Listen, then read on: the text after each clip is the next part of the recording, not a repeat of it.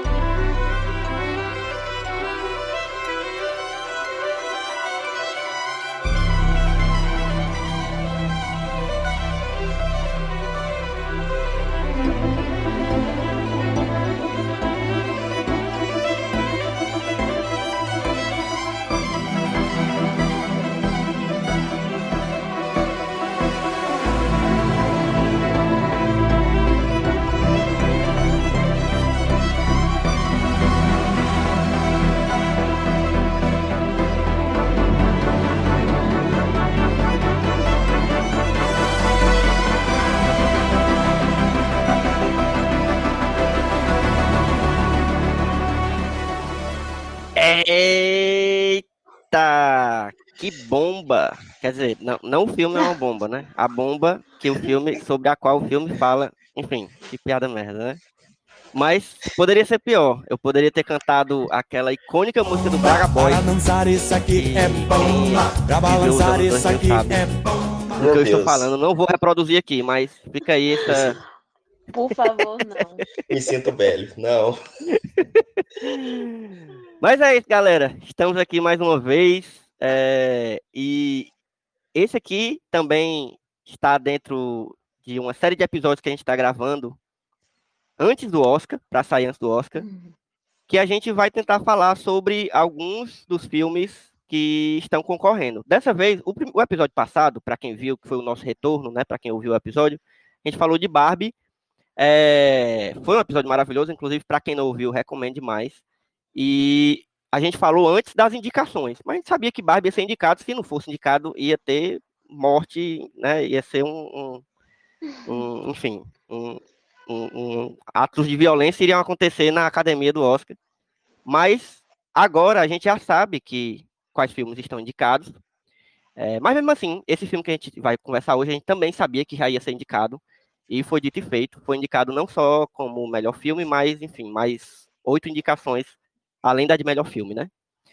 E a gente vai falar hoje sobre Oppenheimer, que, enfim, não vou, não vou dar muito, falar muito ainda não. Antes eu preciso apresentar as duas pessoas que eu convidei para falar sobre Oppenheimer. Eu tive o cuidado de convidar pessoas que gostaram do filme, que eu sabia que tinham gostado, porque seria muito fácil chamar pessoas que não gostaram do filme, porque dentro da nossa bolha, muitas pessoas não gostaram, aparentemente. Mas assim, a gente também vai conversar sobre essas questões que envolvem o filme além do filme, né? Mas eu tô aqui com JP Bernardes. E aí, JP? E aí, El, fala galera. Final- Finalmente esse retorno da volta dos que não foram, mas estamos aí. E Comentar o Oppenheimer aí. Esse é um novo filme do forte. Quem tava com saudade desse Forte. sotaque mineiro aí, ó. É isso, JP foi um dos que, assim que assistiu, já saiu dizendo que gostou, e eu falei, já, se um dia eu for gravar, JP já vai estar no, na bancada. É, eu já tava naquela época do Barbie- Barbieheimer mesmo. Assisti Oppenheimer, logo em seguida assisti Barbie. Então, assim, tô aqui, tava aquecido nos dois. Então, saí de uma sessão e entrei na outra. Faz tempo que eu, que eu não, não fazia isso e foi uma experiência boa. Tá, a gente vai Bem falar também mesmo. sobre essa questão aí do fenômeno. No episódio de Barbie, a gente falou do ponto de vista de Barbie, né? Nesse episódio agora, a gente vai falar do, do, do fenômeno do Barbieheimer. Agora, do ponto de vista do homem branco cis hollywoodiano. Não, mentira, tô... Mas é isso, a gente também vai falar dessa, né, do outro lado da história, né? Vamos contar a história do vilão. É, e tô aqui também com Carla Lima. E aí, Carlinha? Olá, gente. Como estão todos? Vamos, É, vamos hablar e- bastante. Vamos Assim, falar. eu não. é, A gente estava falando antes de começar a gravar que a gente. Os três tinham pensado em rever o filme, mas, né, gente, requer muita energia ver de novo 40 horas de filme. Então. Não sei se E- for tá e- a lembrança vai estar 100%, mas vamos, vamos em frente. É, a gente vai estar quebrando aqui uma das regras. Regras assim, né? Porque regras também são feitas para ser quebradas. Se eu, e uma vez eu falei assim: se eu quebro até as regras que o povo impõe a mim, imagine as que eu criei, né?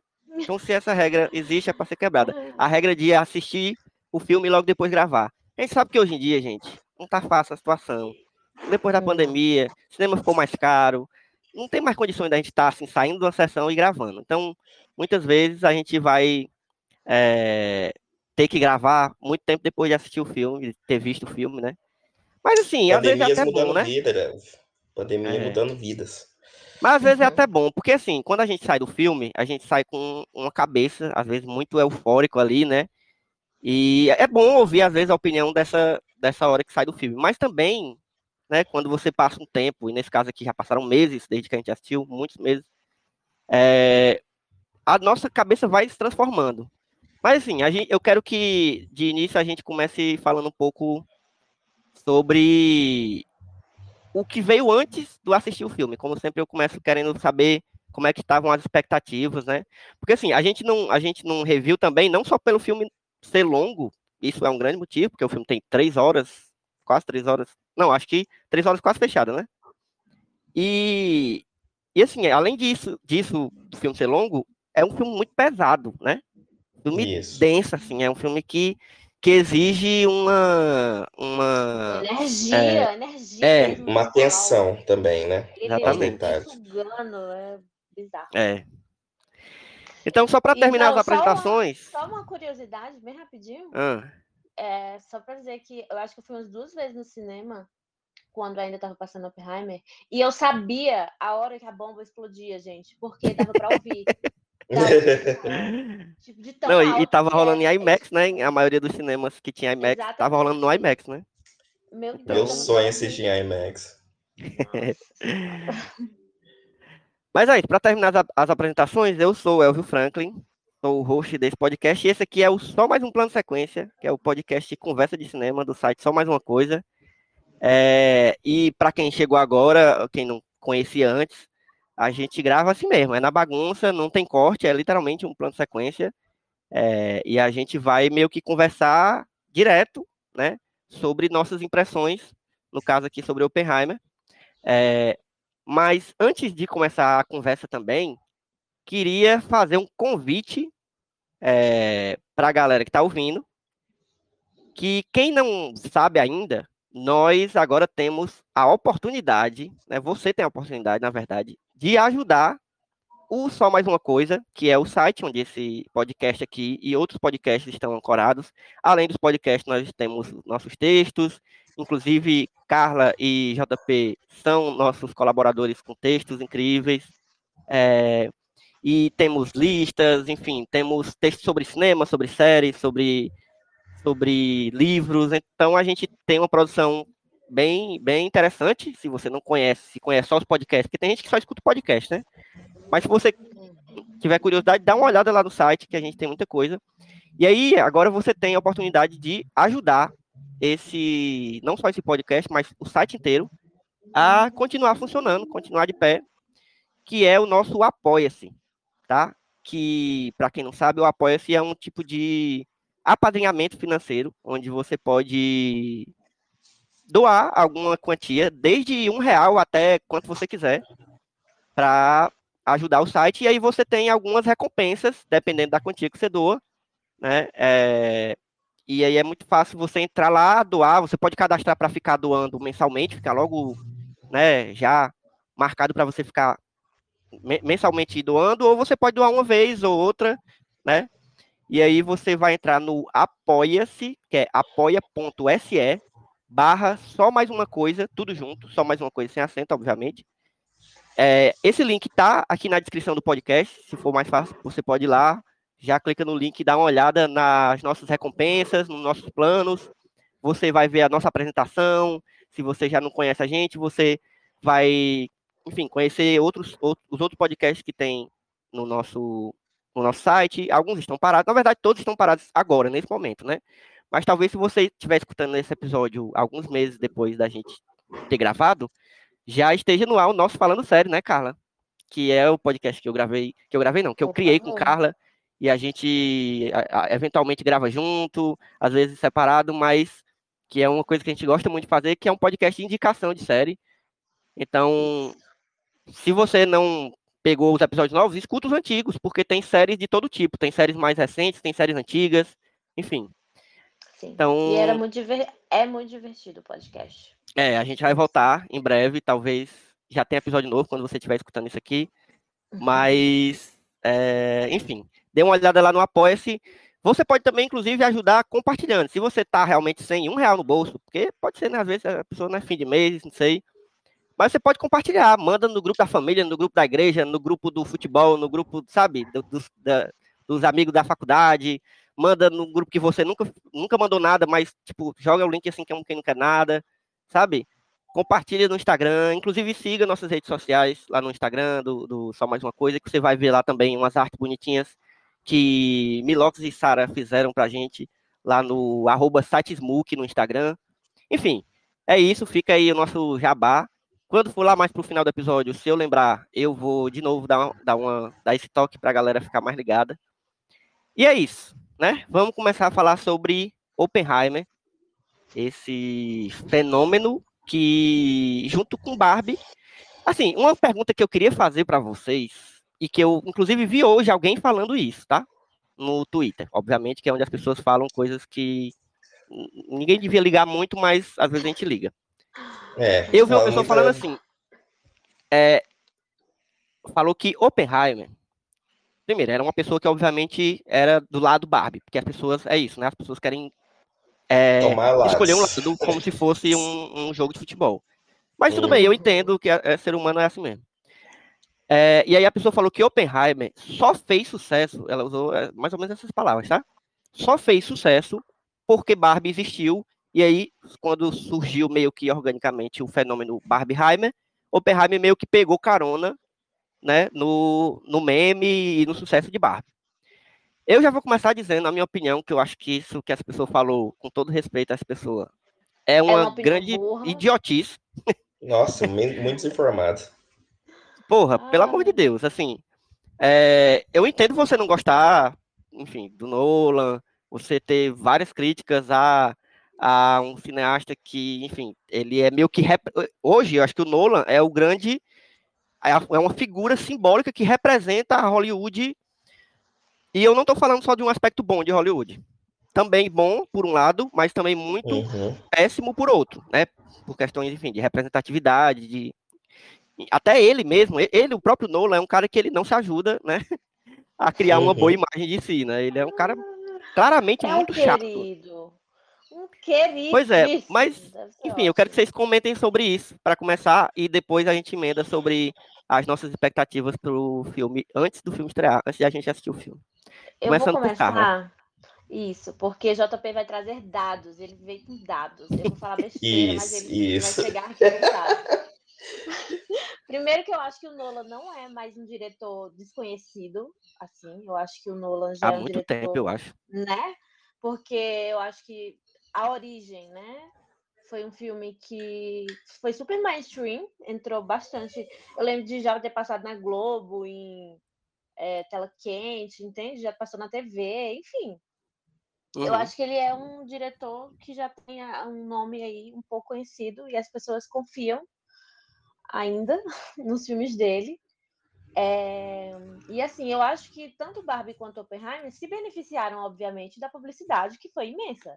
Sim. para os dois filmes. Óbvio que a gente não pode tirar o mérito das publicidades é, que aconteceram para os dois lados, né? E esse fenômeno, claro, foi importante para o marketing e pra, para o sucesso dos dois filmes. Mas o que não significa que os dois filmes não seriam um sucesso, mesmo se fossem em épocas separadas, é, e a gente não tivesse né, esse fenômeno do Barbenheimer aí. Então, uhum. é o que eu penso, não. né, pelo menos. E eu acho que é como tu falou, acho que os dois filmes se beneficiaram, né? Porque uhum. o o Barbieheimer é que foi um fenômeno que, enfim, é, envolve a internet, porque foi um fenômeno que aconteceu na internet, especialmente. Obviamente que se espalhou, né? Foi, saiu da bolha da internet e, tipo, algumas pessoas, né, foram tocadas por isso, mesmo fora da internet, mas ela, ele nasce na internet meio como meme, é, meio como uma brincadeira, às vezes também meio como chacota, tanto de um lado quanto do outro, né? Como se os dois filmes. Primeiro é porque, na verdade, tudo começou porque os filmes tinham a estreia marcada para o mesmo dia, né? Para a mesma data. É. Então, e eram grandes verdade, filmes esperados. Isso. É, na verdade, assim, o Nolan já tinha marcado a estreia do filme dele. Ele já tinha marcado essa data, fixo.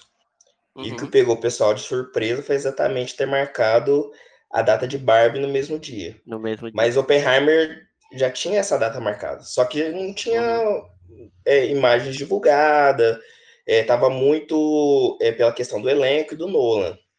Uhum. E aí a Barbie começou esse fenômeno primeiro com essa questão de. É, eu lembro muito bem quando saiu o taser de Barbie e ficou e assim o pessoal brincando com a situação, colocando vários memes de filmes antigos dos cara dos cara é, tinha homem é, tinha memes de filmes tipo do Quentin Tarantino de diretores famosos falando que assim me dá o um ingresso para ver Barbie então Barbie já estava criando um pequeno fenômeno ali Entendeu? Uhum. Então, assim, quando saiu o taser e, e, eles liberaram a data, e aí todo mundo percebeu que era no mesmo dia que Oppenheimer, ao invés de, de criar uma rivalidade, que assim, até eles tentaram criar uma rivalidade que um ia prejudicar o outro, e assim, com o tempo, é, a mídia percebeu que eles não iam mudar a data. O Nolan não é uma pessoa de mudar a data. Porque uhum. o, todos os marketing dos filmes dele não costuma ter alteração. Dificilmente. Então, assim, eu meio que sabia que ele não ia mudar. Então, é, o interessante foi a Warner ter batido o pé e não ter mudado também. Então, aí meio que criou realmente isso. E aí, ao invés deles é, criar essa rivalidade de dois filmes separados, e aí alguém surgiu com esse negócio de Barbenheimer. Eu lembro muito bem que era, acho que era um, não sei se era um clique, se era um influencer no meio, que ele postou no, no, no Twitter o pôster dos, dos dois juntos. Barbieheimer. E aí, de uhum, repente, meio começou. Que mesclado, começou assim, a falar né? isso. Um, isso. um pôster só mesclado os dois, né? Uhum. Isso. E aí, assim, começou, de repente começou esse boom na internet. Todo mundo ia assistir, todo mundo queria assistir, todo mundo estava envolvido. Então, assim. E a galera é... indo de rosa ou de preto pro cinema. Tá? Isso. E assim, é, essa questão foi, foi para mim foi uma, uma, uma, questão muito saudável, na verdade. Porque, assim, se criar um fenômeno cultural dessa forma em ambos os filmes, cada um com características totalmente opostas, eu acho que é muito uhum. vantajoso para o cinema, né? Então, assim, uhum. é, Oppenheimer é, era um filme de drama que a gente sabia que faria sucesso pelo nome do Nolan, pelo nome das pessoas envolvidas do elenco, porque o elenco é gigantesco. E assim, é, a gente sabia que ia fazer o sucesso, independente. Uhum. E a gente não sabia que ia ser tão amplificado com essa questão do, do meme. O meme amplificou esse fenômeno que foi Oppenheimer junto com Barbie. Então, assim, é, quem, quem é, foi assistir no, no dia acabou assistindo os dois. Eu lembro muito bem quando eu fui assistir Oppenheimer no, no, no, cinema. Na verdade, eu já tinha comprado ingresso para a Barbie. Eu ia assistir à noite, eu, minha irmã e uma amiga dela. E aí, assim, eu, eu fui olhar lá que dia que estreia Oppenheimer e de repente tinha uma, um horário lá, que eu acho que era 5 horas da tarde, e o filme da Barbie começava 8 e meia. Eu falei, gente, será que dá tempo? Porque aí tem trailer e tudo mais, e fica nessa expectativa. Eu falei assim, cara, eu vou arriscar. Comprei o ingresso, fui lá, sessão lotada. Eu nunca vi isso. Sessão lotada de Oppenheimer. Lotada, assim. E, você... e depois que eu saí do cinema, assim, depois de assistir o filme, fui para a fila da Barbie também lotado. Então, assim, um fenômeno é, alimentou o outro. Uhum. Porque, é, a, o, por exemplo, na maioria do, das pessoas foram assistir Oppenheimer, que é um assunto mais adulto, então atrai mais homens homens uhum. mais adultos, mais maduros, essas coisas assim.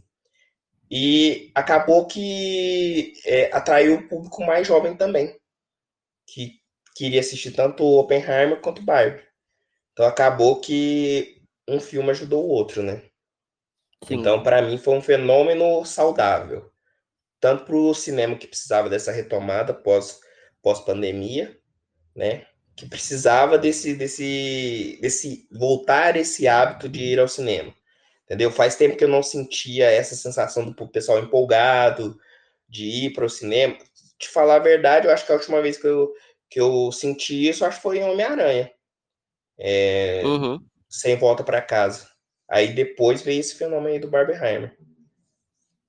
É, eu concordo quando tu fala que, que foi saudável, assim, porque, porque assim, movimenta, né? Movimenta uhum. a cultura pop como um todo, tipo, é um marco, assim, o próprio Claro que cada filme em si, né? Quem ouviu o episódio de Barbie sabe como eu, eu acho que Barbie foi um simbolicamente assim um marco no, no cinema. É, é, por outro lado, é, é porque é engraçado porque os dois filmes eles são muito, muito diferentes. Então é muito uhum. engraçado a gente ficar comparando, né? Pelo, só pelo fato de eles terem estreado próximo, e, e isso é um, um, grande, um grande acontecimento, mas os filmes são muito diferentes. Então, enquanto muito. Barbie tá lá no seu canto como um fenômeno é, é, e um simbolicamente um filme é, que é um marco, eu acho que Oppenheimer tem também seu lugar, só que em outra prateleira bem distante, Isso. como marco também, assim, de, do cinema. Porque, assim, falando agora da, da nossa expectativa, né? Quando um, qualquer filme do Nolan é anunciado, é, e assim, pensando no olhar de hoje, o Nolan, ele tá, pelo menos na nossa bolha, né? Não sei de quem tá ouvindo aí, mas o Nolan ele tá bem manchado aí, sabe? A galera meio que criou um, uma, uma imagem bem vilanesca do Nolan. Que mas assim, cara, pra mim não tem jeito, pois não olha, tem jeito, vou, assim, eu... vou de início falar aqui que sim, sou cadelinha do Nolan, au, au. pois é. Meus amores. Eu, ele é uma eu também, pessoa, então, quando... Mas os filmes... Quando fala assim é um filme do Nolan, eu já quero ver. Isso aí já, já sabe? Não precisava mais de outra coisa. É. Porque, cara, Isso. assim, eu, eu, eu, eu não vou mentir, assim, eu fui me tornando cinéfilo porque eu. Uma das coisas que me influenciou foi não só gostar de cinema, eu tô falando assim, de gostar de analisar e de ver um cinema de uma qualidade técnica e, e, e, e com, sabe? Um negócio muito uhum. bem feito, mesmo sendo um blockbuster, eu acho que foi com Nolan, assim, eu diria. Principalmente com o Cavaleiro das Trevas. Eu acho que Cavaleiro das Trevas, para mim, é assim, individualmente, para mim, pessoalmente, foi um marco na minha história como cinéfilo, assim, porque é, era, primeiro, era um filme de um personagem que eu já gostava, então eu já ia gostar de qualquer forma. Não sei se eu ia gostar, mas eu ia assistir com, com certeza. Mas assim, eu lembro demais de acompanhar, cara, é, a produção do filme, eu já tinha gostado do Begins, né? Tinha achado um filme muito bom, mas eu tava com expectativa alta. E quando estreou, e eu lembro muito de todo, todo tudo que envolvia o, o Cavaleiro das Trevas, eu fiquei até doido. Assim, foi um. Eu virei fã do Nolan naquela hora, sabe? E aí, uhum. é, foi que eu, inclusive, fui ver os filmes antigos dele. Ele tinha feito uns dois antes, a Amnésia e o Insônia, eu acho. É, é, amnésia e depois, é eu, eu, eu fui acompanhando tudo que ele vinha fazendo. Inclusive, como o cara tinha mencionado, né? A origem, é, Inception, também foi outro fenômeno. E assim, a origem eu acho que ainda foi mais, é, mais doido do que Batman, porque Batman carregava o nome do herói que já tinha fãs, né? Uhum, Mas Inception exatamente. vinha com uma pegada sci-fi bem, bem é, técnica, assim, muita gente falava, ah, mas é um filme muito complicado, que eu nem acho tanto complicado, mas enfim, tinha essa fama, e, e, e ele conseguiu transformar um filme como esse, denso, com uma, com uma história meio dura, assim, é, que tem, um que eu acho que é, é, e é inclusive um filme que mostra bem o quanto Nolan é, tem uma dificuldade, isso é uma forma do Nolan, né? Ele tem uma dificuldade de, sabe, mexer com emoções sabe? De demonstrar emoções, porque os filmes dele são muito frios, assim, mas ao mesmo tempo dá para ver que ele tá tentando. E depois a gente vê muito isso com Interestelar, sabe? Ele tenta. Nossa senhora, ele mas tenta. também Interestelar, Ave Maria. É, então, eu, eu sou muito fã de Interestelar. Para mim é, é, Eu tenho um pôster de Interestelar aqui na, na, minha parede, porque, enfim, esse filme significa muito para mim. E, Aí tudo isso que eu tô falando é só para dizer que o Nolan é porra, não tem como eu. Você pode falar muita coisa dele, ele, o que ele representa em Hollywood é, é essa, tipo, essa coisa de ser um homem branco que tá ali meio que dominando um mercado. Tá, isso é, é indiscutível. Mas, porra, também é indiscutível, pelo menos para mim, que o cara, o cara sabe fazer cinema. Então, é, eu acho assim, é, o Nolan, ele me lembra muito, é, ele vai me lembrar muito, assim, é questão de dois diretores, é, Steven Spielberg e Quentin Tarantino. São diretores uhum. diferentes, é claro, estilos diferentes, mas o que, que aconteceu? O Nolan, ele conseguiu, através dos filmes dele, criar uma coisa que atiça o público, entendeu? É, quando ele é, fez a trilogia do Batman, ele só consolidou que ele é um bom diretor, que ele sabe uhum. usar ideias criativas, que ele sabe entregar é, o cinema é, que as pessoas querem ver dentro de uma sala de cinema, o impacto numa narrativa dentro da sala de cinema. Ele uhum. começou a criar o nome dele aos poucos. Você pode perceber que depois, é, em Batman, ele, ele, ele fez uma trilogia, mas entre esses filmes ele foi fazendo filmes diferentes. É, entre Batman Begins e não, acho que entre é, Cavaleiro das Trevas e o Cavaleiro das Trevas Ressurge, ele fez, se não me engano, o Grande Truque e depois ele fez é, o Inception, a origem, né? Então, assim, é. são filmes pequenos que ele conquista um público mais seleto de cinéfilos e mostra uhum. também que a mente criativa dele trabalha de forma diferente. Porque, assim, a sensação que eu tive quando eu fui é, assistir, por exemplo, é, A Origem, é de estar assistindo uma coisa estilo um novo Matrix. Você tá vendo algo diferente uhum. lá na tela que tá te puxando. É um filme, assim, que eu lembro de ter assistido no cinema, sessão lotada, o pessoal vibrando. E, assim, a sequência final, aquele final meio em aberto, o pessoal, ah! Entendeu? Então, ele traz essa cartaz que a gente tem aquela sensação boa de entrar numa sala de cinema é, pô, é um filme do Nola. É assim, uhum. eu vou ser é, impactado de alguma forma. Tá certo, ele tem alguns problemas é, dessa questão da, da, frieza com os personagens. É porque, é porque assim, muito dele ele é muito metódico. Ele trabalha uhum. muito nessa questão, assim, é, ele tem muitas tramas abstratas. É, a origem mostra isso, Tenet mostra isso. Então, assim, ele é um, um, um diretor que ainda é claro, ele está num grau de evolução, mas ele é um diretor muito competente naquilo que ele quer entregar.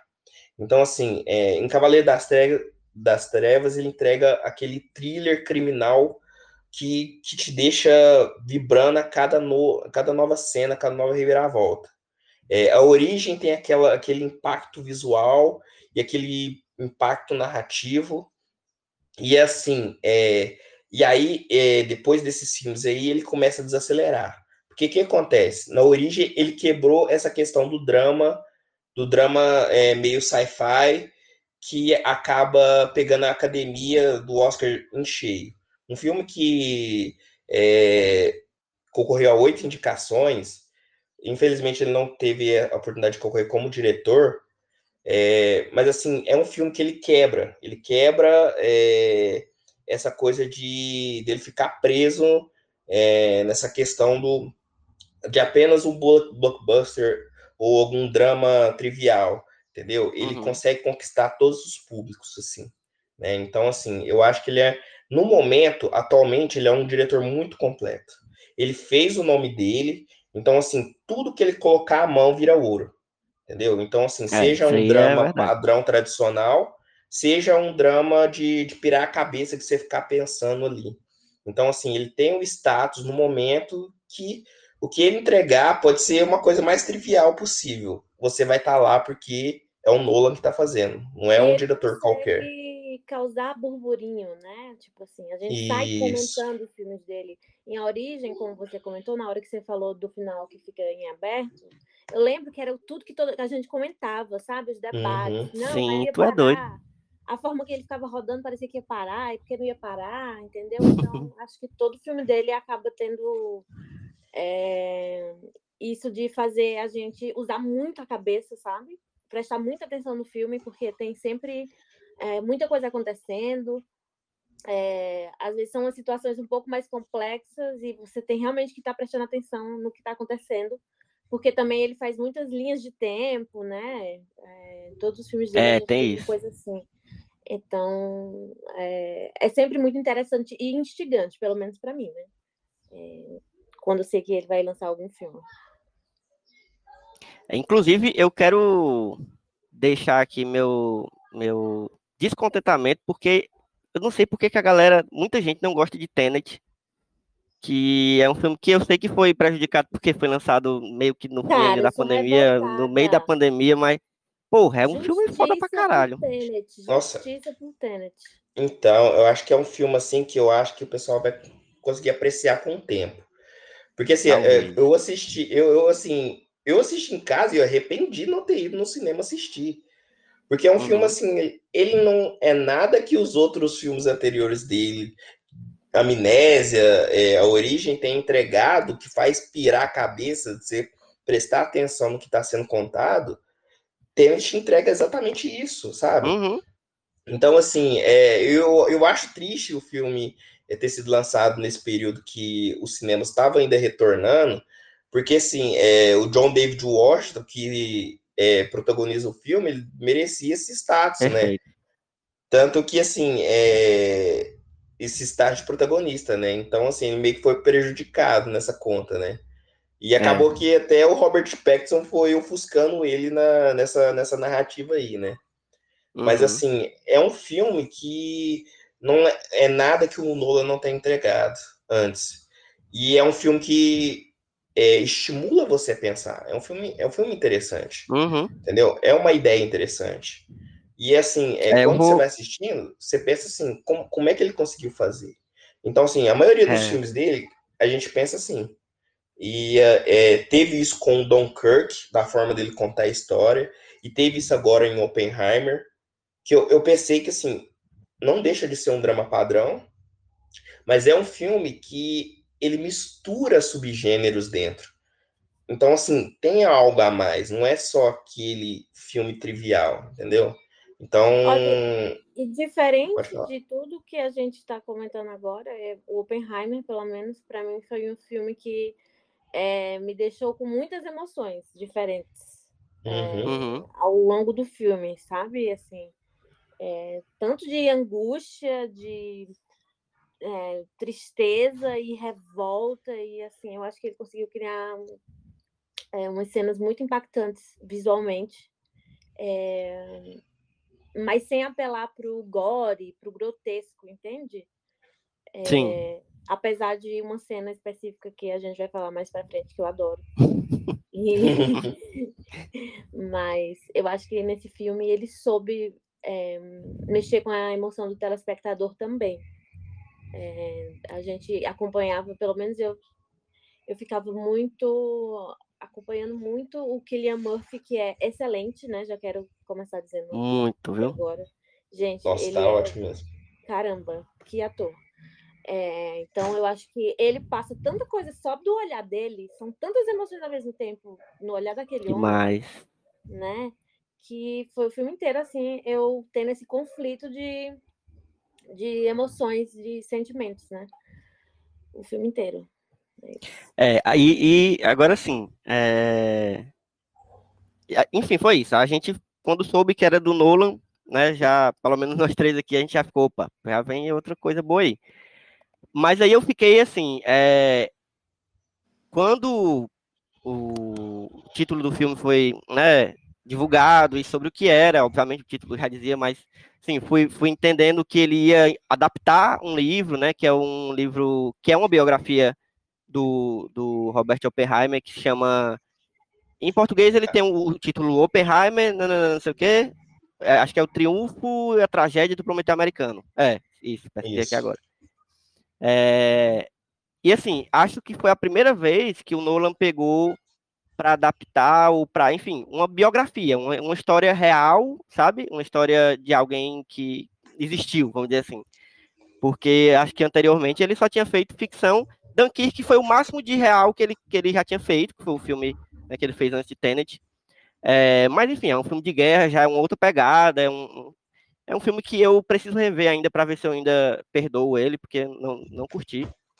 Mas assim? eu fiquei. Eu não, Como eu não, assim, não gosto de Dunkirk. Não Meu gosto de Deus Dunkirk. do céu, qual é o teu Dos filmes do? Nolan é meu menos preferido. Mas eu só assisti no cinema e saí sem gostar. Pode ser que eu, quando eu rever, pode ser que eu Eu goste. Mas, Nossa, é o meu favorito. É.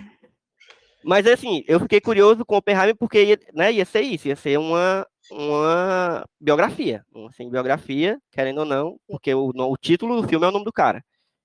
É, e aí, biografia, eu pessoalmente, é um negócio que eu, sabe, eu fico com o pé atrás. Porque é muito fácil de eu não gostar, sabe? Eu, sei lá, eu conto nos dedos das duas mãos o tanto de biografia que eu realmente gosto, assim, que eu acho assim, porra, que filmaço, sabe? É, porque assim, é também é muito fácil, não sei se vocês concordam, mas é muito fácil você fazer algo muito, sabe, tradicional e chato quando você vai contar a história de uma pessoa, ainda mais quando é uma pessoa que, enfim, por mais que tenha sido grandiosa a vida dela, mas cara, quem, eu fico pensando, quem realmente, assim, da- do mundo real, merece ter sua vida contada? Então, eu vou pegar um exemplo que eu acho que cause discordância entre vocês dois aí. É, Elvis, por Ai, exemplo. lá vem.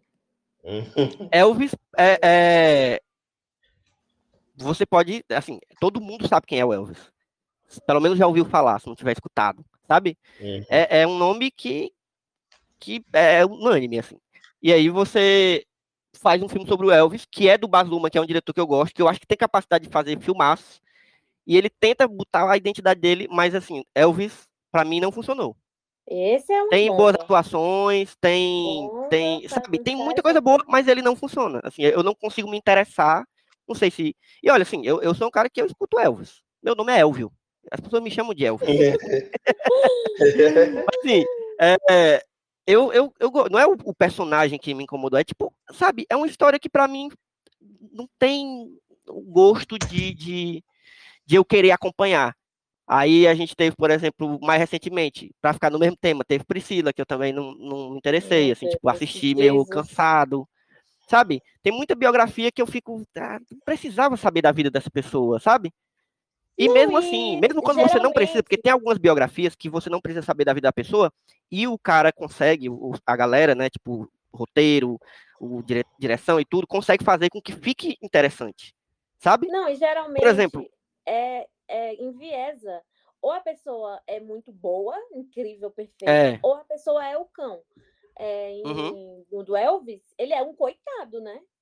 Meu Uhum. Deus do céu, né? Porque tem aquele empresário lá dele que era péssimo, mas passam o filme inteiro, inteiro tratando o Elvis como um pobre coitado, vítima Então. apenas das pessoas. É, mas só que assim, é, depende muito, né? Elvis é uma figura muito idolatrada lá nos Estados Unidos. Então, o Baz, é, quando você assiste o filme, você vê que ele realmente ele gosta da figura do Elvis. Então, você vê que ele Uhum. ameniza muitos pontos negativos da história do Elvis. A questão do racismo que envolve o Elvis, o contato que ele tem com as comunidades negras, isso passa totalmente superficial. Eu estava até comentando com um amigo meu, é, tem algumas partes desse filme que, que é super. Você vê que é, é tudo um, um racismo camuflado ali que eles amenizam muito. Uhum. Então, assim, é, a questão da biografia é que você nunca vai chegar realmente na pessoa real. Mas é, as biografias, na minha opinião, que funcionam realmente é quando eles conseguem concentrar num período maior da pessoa. Porque às vezes eles querem cobrir é, todo o tempo de vida dela, e às vezes É, a história aí- dela tem muita aí- coisa para contar e eles se perdem muito, aí eles abreviam Eu acho algumas isso, coisas. concordo, concordo. E assim, fica muito superficial. Elvis, eu senti assim, muito do, do filme, se ele funciona para alguém, de certa forma, ele funciona pelo estilo extravagante do Bass, pela performance do, do Austin, mas é só. A questão Uhum. ali é que, assim, é, eu acho a figura que eu, eu terminei o filme achando o Elvis continua sendo uma pessoa superficial para mim. E Uhum. quando eu assisti, por exemplo, Priscila, É, eu vi uma mulher é, que sofre na mão de uma pessoa num conto de fadas. Interessante essa pegada que a Carla falou na, na crítica dela sobre Priscila, é muito boa. Ela vive naquela fantasia dela, ela sofre as coisas dela, mas ela continua sendo uma mulher branca padrão sofrendo no luxo. Então, assim, é, tem essa parte de Priscila que ela desconstrói o Elvis. Então aí você vê que o filme do Elvis ele é superficial também. Então assim é, é preciso que nem você falou, Elvis, de um diretor que ele realmente pegue, é, não sei se é a essência da, da vida da pessoa, mas assim uma parte crucial que ele possa uhum. contar de uma forma que ele consiga mostrar quem realmente foi essa pessoa. E muitas dessas biografias faltam isso. Inclusive, é, o pessoal me critica muito de eu gostar de Maestro. Não, eu não gosto muito de Maestro. Eu acho que o filme tem muitas coisas boas, bastante coisas boas, e tem um olhar interessante de uma pessoa que eu realmente, pessoalmente, eu não conhecia. Uhum. E ele traz, mas é um filme que ele não se aprofunda nas ideias dele de, um, de forma nenhuma, né? Então, assim, é uma é, o que a gente vê muito nas biografias é, são coisas incompletas. Então, assim, quando a história ela é bem contada, então você não fica com essa impressão. E Oppenheimer tem muito disso. É uma Sim. história tão bem contada e ele mistura tantos elementos daquele terror psicológico, do peso dele criar a bomba, entendeu? Então, assim, você sente é, e, e você fala que o filme ele te leva numa onda que você, assim, é, você tá ansioso pelo que vai acontecer, por todos os percalços uhum. que ele tá uhum. passando, é, é, é, todas as conversas científicas. Então, assim, o, o Nolan, ele traz elementos que vai te deixando interessado na história. Pô, a parte científica é muito boa. Ele vai falando Isso aí eu fiquei impressionado. Da, da bomba. Cara, é muito assim, é, essas coisas metódicas te faz ficar envolvido na história. Então, Cara, assim... eu, ó, deixa eu te falar, Jota, eu vou te interromper hum. só para não perder essa, essa, esse ponto aí. Bicho, eu uhum. tinha certeza que eu ia dormir muito quando se ele começasse muito a falar de coisas muito técnicas, física, uhum. não sei o quê. Que assim, é uma coisa que eu me interesso, só que eu não entendo porra nenhuma, entendeu? Então você tem que me explicar como se você tivesse explicando para uma criança de seis anos.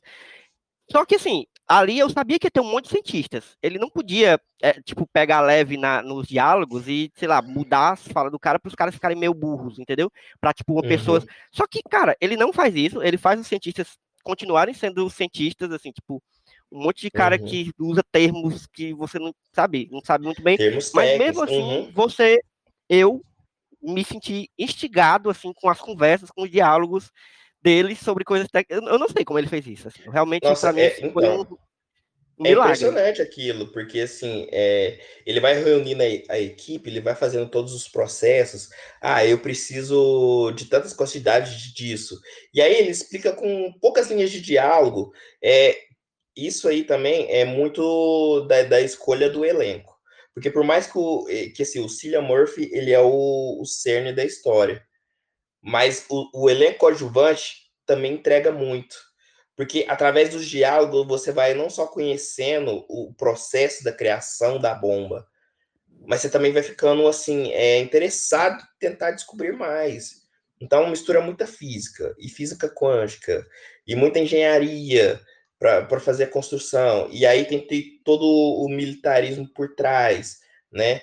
Então, assim, são várias camadas que ele vai colocando na narrativa que é impossível você não, você não ficar interessado na história, né? Uhum. Aí o povo, ah, mas é porque é três horas. A gente precisa parar de pensar na, na duração do filme e tentar Olha aí, um pouco a jornada, sabe? Vem JP, defensor de filmes de Eu tô com JP nessa. É, é, tá, é, porque assim, é porque eu falo da experiência. Não, mas, olha, Sim. eu vou falar, com licença, não, silencie, não me silencie, tô brincando. Uhum. É, como é que eu ia falar? É, mas Oppenheimer, por exemplo, é um filme que ele utilizou as três horas muito bem entendeu? Ele não ficou enchendo linguiça e não era um filme que não precisava ter as três horas de duração. Uhum. Porque o que acontece na maioria das vezes é que não precisa de três horas, entendeu? e as pessoas ficam enrolando nos filmes durante três horas. Agora, tem filmes que precisam sim ser mais longos, é, porque é uma história um pouco mais complexa, um pouco, né? É, que requer realmente uma paciência maior para ser contada. Porque não era só a questão dele criar bomba, mas o que, é que acontece a partir da criação dessa bomba, né? Que não foi Isso. pouca coisa. Uhum. E eu quero trazer uma polêmica. Posso trazer uma polêmica já, de cara? Porque, assim, uma das críticas que eu vi, né, naquele site que amamos tanto, Twitter, é que as pessoas ficaram meio revoltadas porque não mostraram o impacto das bombas realmente lá no Japão. E eu fiquei me perguntando, tá, mas queriam que ele refizesse as cenas também? Tá. É aquele negócio, porque se tivessem feito isso, né, Carla, a galera ia ficar, meu Deus, mas está mostrando a, a o sofrimento tá romantizando o sofrimento, romantizando, porra. Explorando o sofrimento alheio, o homem branco explorando o sofrimento alheio. Aí se não faz, meu Deus, não deu. Gente, é... Ai, gente estamos na época da reclamação. Se não reclamar, não tá bom. Entendeu? Você pode entregar tudo que eles querem, mas no final não é isso que eles querem. Eles querem outra coisa. E se entregar outra coisa, eles vão reclamar que não teve outra coisa. Então, assim, é, a gente está criando assim uma hipérbole que a gente fica só reclamando das coisas que, que poderia ter sido feito e tal. E a gente não, não vive a jornada, entendeu? Então, assim, é, eu até conversei com, com, com um amigo meu sobre, sobre essa questão. Ele falou assim: olha, eu não gostei do filme, porque na hora que é um momento que o filme deveria ser grande, que é a questão da bomba, e eu achei que não teve tanto impacto em mim. Mas eu acho assim que ele, ele o Oppenheimer, ele cria uma antecipação muito boa. Muito disso é carregado muito pela trilha sonora e muito pela questão da é, dessa questão dessa pegada psicológica é, de colocar a gente dentro da mente do Oppenheimer entendeu? É, dele uhum. pensando uhum. abstratamente nas coisas, do que poderia acontecer, as consequências disso, enquanto ele está lá um monte de cientista montando a bomba, é, a mente dele já está trabalhando de outra forma. Peraí, mas se eu fizer isso aqui errado, vai acontecer isso. E assim, é, visualmente o Nolan executa de uma forma que é, o negócio vira um suspense, um pesadelo. Então, assim, você está dentro de um drama denso, com questões científicas, e de repente você está num suspense psicológico, e assim você está, cara, que isso, o que está acontecendo? Então, assim, é, é, Oppenheimer, ele é um filme, tem aquele drama tradicional, mas ele não vai só no tradicional. Tanto uhum. também que é, na, no, é, lá no terceiro ato, lá no, entre o segundo e o terceiro ato, ele vira uma trama totalmente política ali. Então, assim, é, é um filme com muitas camadas. Dá pra gente discutir Sim. muito tempo. Tem muitas, eu diria é. que tem muitas histórias sendo contadas dentro dessa história, né? Isso, eu, exatamente. Eu, eu vejo muito assim. É, e assim, o, eu, eu acho que hoje, pensando e aqui conversando com vocês, é, claro, eu sou, eu sou, eu já falei, né? Eu sou muito fã de Interestelar e, e, e chorei pra caramba, assim. Às vezes eu lembro de, de Interestelar, dá vontade de encher o de lágrimas, sabe? Mas, para mim, por incrível que pareça, é, e por eu achar também que seria um filme muito frio, e hoje vejo que não foi, é, eu acho que Oppenheimer é o filme mais sensível do, do Nolan. Sabe? É o filme que ele mais entra é, num personagem para mostrar sentimentos desse personagem. Não, é, ele não está só uhum. contando a história do que aconteceu e da bomba, sabe? Ele está querendo mostrar como esse personagem estava se sentindo desde do início ali. Eu, cara, eu acho que esse filme ele me pegou no começo ainda, uhum. com aquela com aquela sequência da maçã. Sabe? Sim. Eu não esperava sim. que eu visse aquilo ali no começo. Eu falo, caraca, o que que ele quer me dizer com isso, tá ligado? Uhum. É, o que que o que que quem é esse personagem, sabe? Será? Primeiro assim, você fica, primeiro que eu pensei foi, pô, será que isso aconteceu? Como é que sabem que isso aconteceu? Mas aí depois eu fiquei pensando numa coisa que eu mesmo sempre penso em relação a biografias, é que, para mim, biografias no cinema não precisam. É, isso também é polêmico, porque, enfim, tem colegas historiadores que vão me crucificar, mas eu já estou acostumado. Mas eu digo que biografias não precisam ter é, nenhuma, sabe, acorrentamento com a realidade. Não precisam. Assim, se tiver e o cara conseguir fazer, que seja interessante, beleza. Mas precisar, precisar, não precisam. Porque o cinema é uma forma de arte livre que, uhum. enfim, é, a gente já viu vários. Eh, pronto, Carla, eu acho que, que viu recentemente um filme que, para mim, é a minha biografia preferida de todas, que é Amadeus. Que assim, eu, eu nunca fui atrás de saber. Eu, inclusive, li uma, uma biografia curta do, do Mozart, é, mas que era meio que baseado em umas cartas dele e tal. Mas assim, eu nunca me interessei em saber se a história contada em Amadeus é real. A história do Salieri, toda, sabe? Porque para mim não importa. O que o filme é, me conta é o, que, é o que ele me entregou, entendeu? Eu não preciso ficar comparando com a realidade. Então, tipo, enfim, essa coisa do, do da maçã no começo, para mim, foi muito forte. E, e eu fiquei lembrando disso o filme inteiro, sabe? Tipo, obviamente que ele faz aquilo quando ele é jovem e tal, uhum. mas é, é uma coisa que fica, né? A gente, a gente nunca pensa filme... que um, um cara do porte dele, uhum. com a mente que ele tem, ia fazer uma coisa tão, sei lá, trivial né? É, então... e ao mesmo tempo muito absurdo, assim, né? O cara tipo, é. foi praticamente uma tentativa de assassinato. Exatamente. Quase, se ele não tivesse ali. E, e outra, ele ia matar a pessoa errada ainda, né? E assim, e ele, ele já dá, ele já dá o, o, o, tom, né, e o recado de que o filme vai tratar sobre é, ações e consequências, né? Isso. Tipo, é, pensar antes de agir, e que é uma coisa que, inclusive, eu tava, engraçado, coincidentemente, eu tava falando sobre isso com meus alunos hoje, sabe? Sobre como toda ação nossa tem uma consequência, pode ser uma consequência boa ou ruim. E aí é onde a gente tem que parar e pensar no que a gente faz antes de fazer.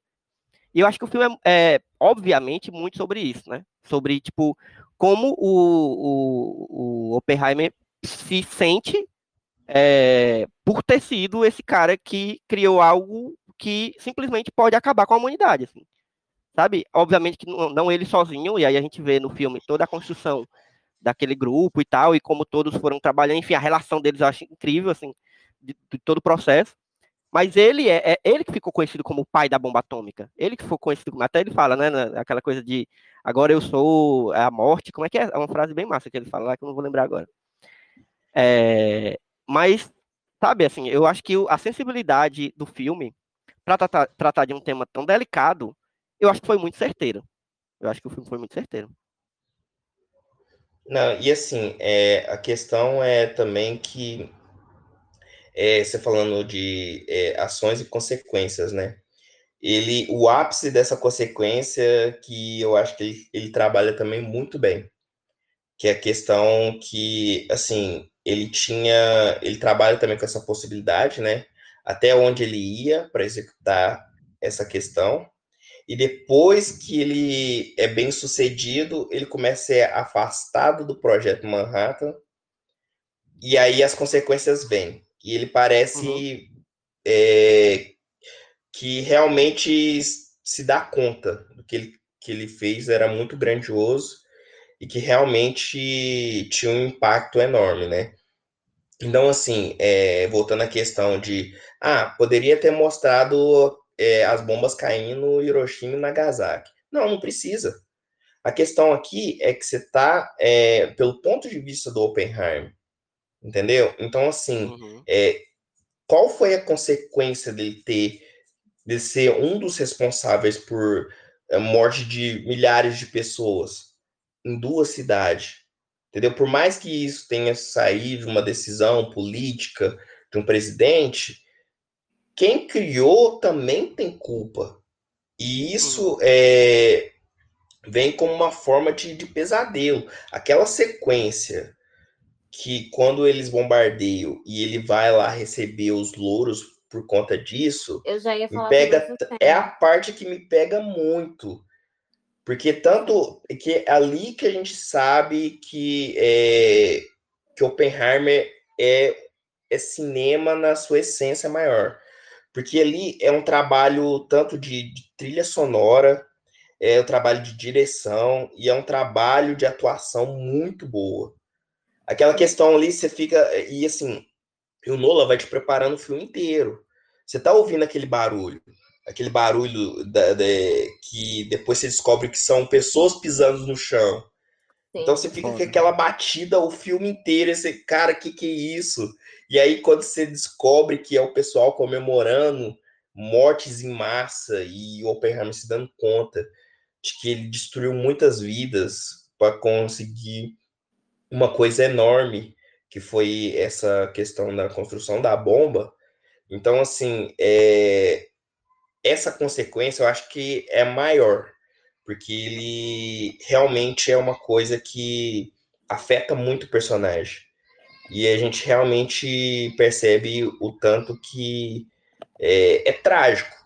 E o meu sentimento foi que é, realmente não tem o que comemorar, entendeu? Uhum. Porque é, começou com uma questão científica, desbravando as questões da, de, dessa de como construir essa bomba atômica e aí traz é, essas consequências devastadoras então assim o filme ele começa otimista em termos de ciência e acaba pessimista em termos de é, acabou uhum. que o militarismo tomou conta de tudo né mas eu acho que eu acho que desde o início na vida dele desde que ele começou a estudar é, física e tudo mais, eu senti, pelo menos na atuação do Killian Murphy, como se ele sempre fosse muito perturbado.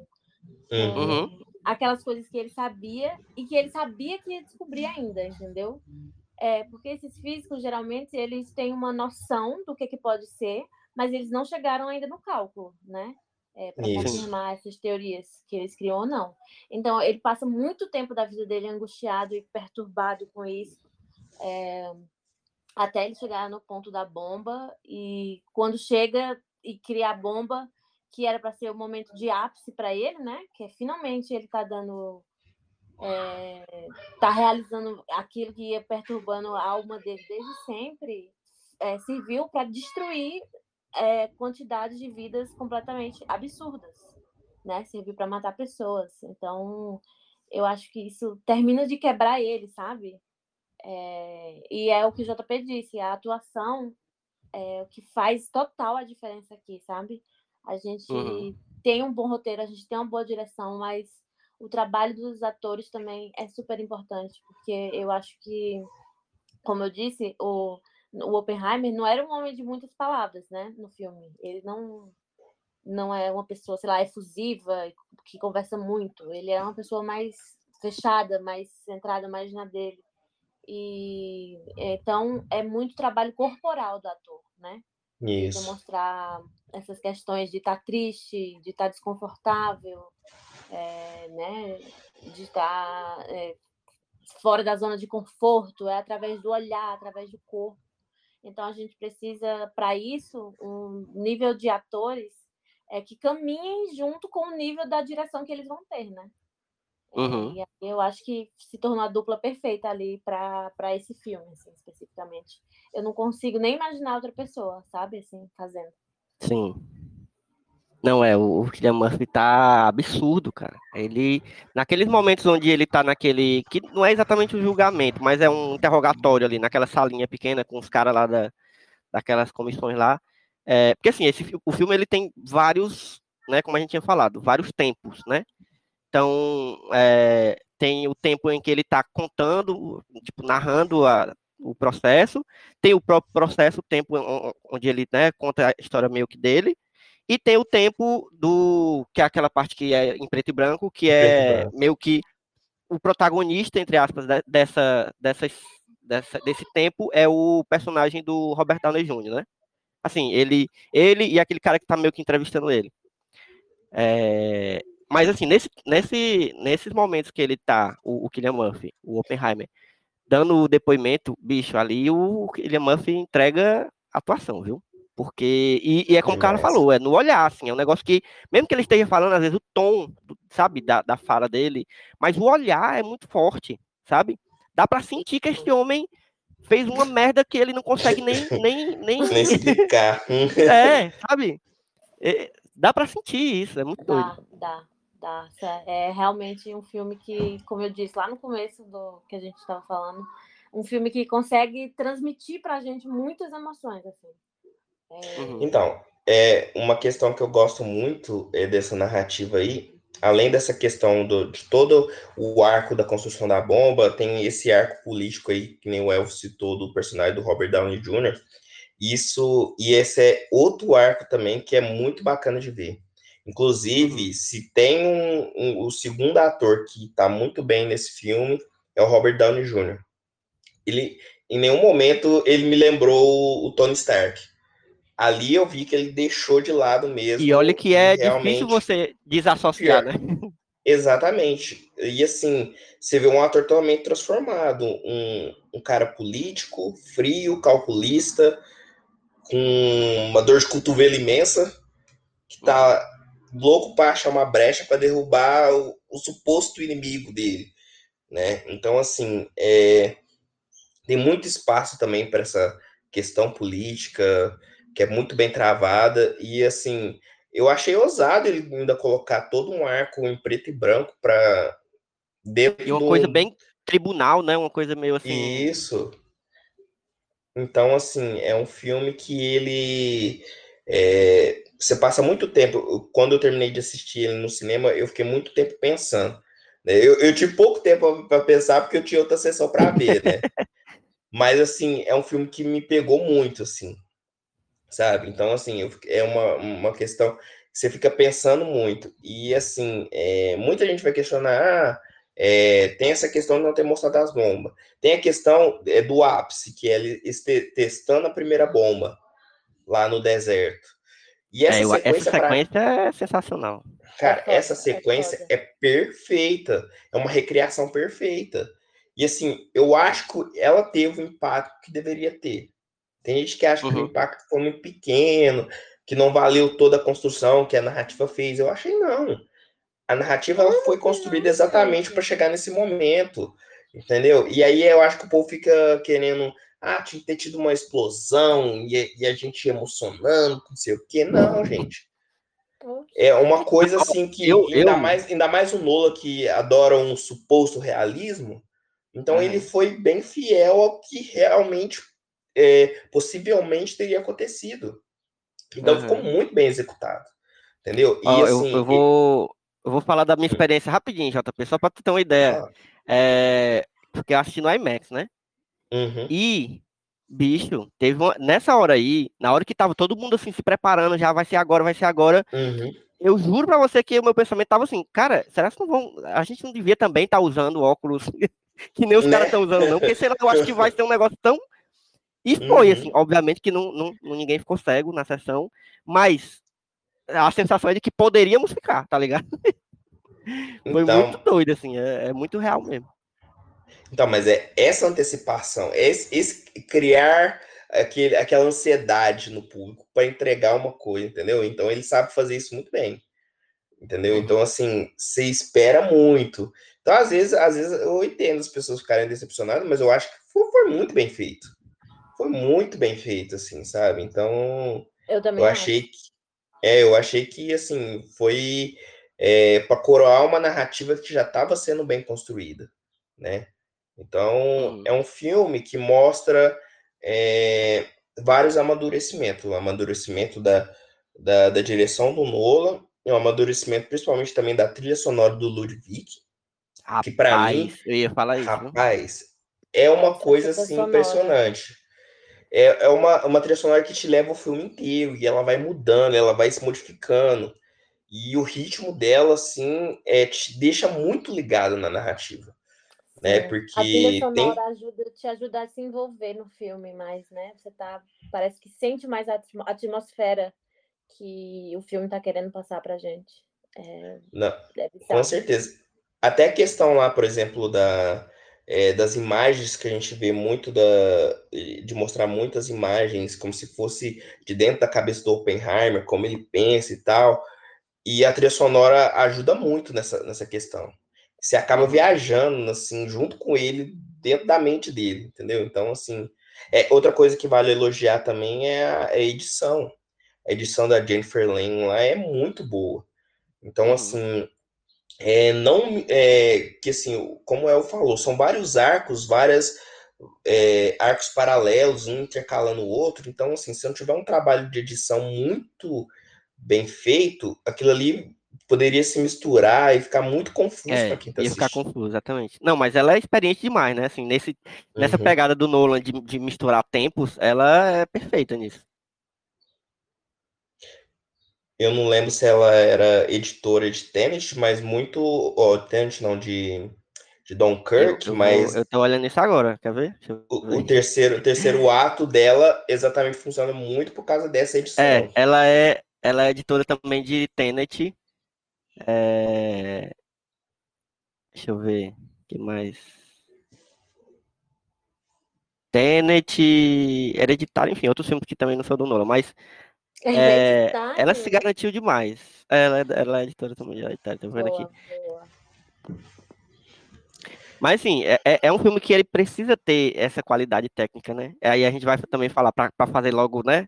Continuando esse, essas coisas técnicas, a fotografia também é um negócio que Nossa, não era qualquer é. um que podia fazer, né?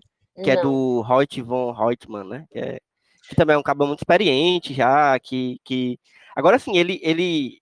Eu não vou entender muito das questões técnicas de fotografia, seria massa, assim, ter uma visão de alguém que manja mesmo, mas algumas coisas que eu li sobre a questão da fotografia do filme, é, o Nolan, ele, ele, ele é muito bom em experimentar coisas, né? Ele meio que gosta de Uhum. experimentar tecnologias novas, enfim, ele é meio James Cameron também, assim, sabe? Então, ele, eu, li, eu lembro que eu li na época que ele, foi a primeira vez que é, o preto e branco foi filmado com uma câmera para IMAX, sabe?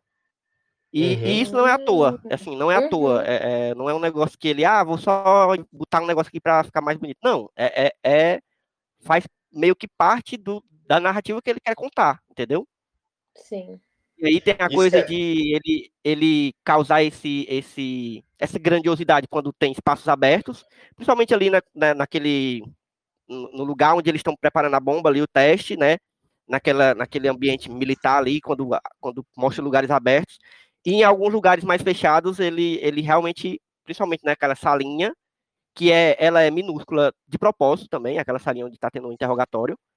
É, ou também, sei lá, quando ele vai para o quarto com a, a- com a personagem da. Como é que é o nome daquela primeira namorada dele? Que não é a esposa, é a. Meu Deus, É amante. É, é a Florence Pugh, exatamente. Quando tá com ela no quarto, que. Enfim, depois a gente vai falar também sobre essas cenas e sobre as mulheres, porque reparem que não foi à toa que até agora a gente praticamente não falou de mulheres Uhum. no filme. E assim, é, é- já, é outro, já é outra questão, né, também do Nolan. Mas assim, a fotografia ela é impecável também. Não tem, você, não dá para encontrar um defeito, Não. porque ele vai muito certeiro, ele sabe muito escolher o que fazer e como contar essa história, né? Então, é quando, quando eu vi o trailer, eu falei assim, gente, será que não vai ser mais do mesmo essa fotografia? Ele tá trabalhando muito com esse cara aí. E assim, é, a, a fotografia de Tenet, eu achava ela já muito parecida com o que foi usado em, em A Origem, Uhum. mas aqui ele consegue fazer um- uma cinemato- cinematografia bem diferente, com os enquadramentos bem interessantes. É, isso mostra também realmente, é, volto na tecla desse amadurecimento dele, né? É, até para atiçar mais o, o, o, o cine- cinegrafista a, a trazer mais é, ângulos diferentes, cores diferentes, entendeu? Então, Uhum. assim, é, é um filme tecnicamente muito vistoso, né? Isso aí não dá para reclamar mesmo, não. É, mas assim, essa questão da- do Nolan com as mulheres, né? Isso é um, um- ponto importante, porque o Nolan tem também essa fama de não saber trabalhar personagens femininas, e assim, é, não tem como a gente saber se é proposital ou se realmente é uma dificuldade que ele tem, enfim. Mas na questão de Oppenheimer, é, é complicado, e eu mesmo me contradigo, porque eu já tinha falado antes que é, filmes baseados em fatos reais não precisam 100% condizer com a realidade, então ele podia muito bem ter dado mais destaque para alguns papéis femininos, para alguns, alguns personagens femininos, ou pelo menos para as duas praticamente únicas personagens femininas que aparecem. Mas eu entendo também por que, que ele não deu esse destaque, assim. É, porque eu acho que até, é, de certa forma, ver... vou tentar meio que passar esse pano, meio que posso, posso estar muito enganado, vocês me digam, mas eu acho que é até um pouco benéfico destacar que o, o, as figuras femininas não tiveram uma grande participação nesse em toda essa, essa questão. É, então... Pro bem e pro mal, assim. Pro, assim, a, mostra como realmente a ciência, e isso até hoje, né? Muitas vezes afasta as mulheres, né? É um, é um ambiente muito masculino, muito né, cheio de, de ah, as mentes pensantes, grandes mentes pensantes do mundo são homens e tal. E aí faz a gente perguntar por quê, porque, sei lá, se ele tivesse colocado mais personagens femininas na parte científica, né, na parte do, dos cientistas lá, e dado mais destaque a elas, talvez criasse uma ilusão de que, ah, então quer dizer que desde aquela época ah, existiam muitas mulheres na ciência, então tá tudo bem, né? Sabe? Assim, é uma passada de pano que eu tô dando aqui? Talvez. mas mas eu, eu meio que entendo, entendeu? A, a, a, a falta de mulheres nessa história específica, entendeu? É, Agora, assim, né? só, só para completar, JP, para não ficar né, meu, meu... Mas, por outro lado, eu acho que as duas mulheres que aparecem, elas são aproveitadas de uma forma, assim, penosa, assim, triste, eu acho. Assim, as duas mulheres, elas funcionam muito como uma muleta quebrada pro, pro, pro personagem do Oppenheimer, sabe? Sim. É, mas essa é a minha opinião. Quero ouvir como, o que, que vocês acham sobre isso tudo. Pode falar. Carla, tu, tu... eu? que eu falo? Ah, cara, eu acho que realmente nessa história não faria sentido enfiar um monte de cientista mulher, porque não é a realidade nem hoje, imagina naquela época, como você mesmo falou. Então, já não ficaria uma coisa crível, sabe? Uhum. E eu, eu, eu não acho que ele tenha pensado. Eu não sei, sabe? Eu não faço a menor ideia, na verdade. Mas nesse filme especificamente eu entendo, tanto é que tinham tinham não só as reuniões do, do pessoal da ciência, mas tinham aquelas reuniões é, socialistas, né? É, comunistas, uhum. sei lá. E que também sim, sim. a maioria das pessoas eram homens. Por quê? Porque os intelectuais e as pessoas, né, que poderiam, que podem, é, podiam dar opinião na época eram só homens. Né? Então, nesse filme, a gente consegue compreender. Mas, assim como você, eu também acho que as duas personagens que é, ele resolveu colocar é, um pouco mais de tela no filme não foram bem aproveitadas. Elas realmente foram só duas mulheres que passaram na vida do Oppenheimer e talvez ele não precisasse nem ter colocado nenhuma das duas, assim, sabe? Sei lá.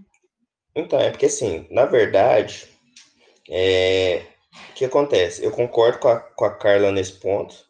Não cabia muito colocar é, figuras femininas cientista, porque provavelmente isso nem é retratado no livro.